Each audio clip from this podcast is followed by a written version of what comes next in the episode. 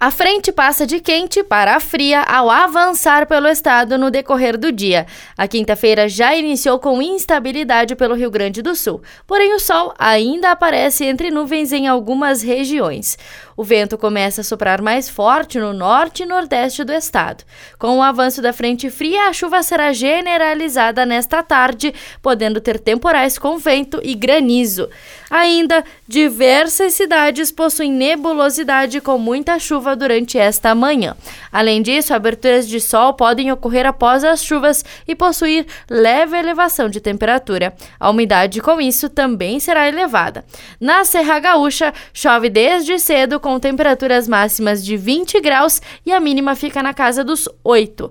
Em Porto Alegre, região metropolitana, o dia também será chuvoso, com temperaturas entre 12 e 22 graus. Da central de conteúdo do Grupo RS com o repórter Paula Bruneto.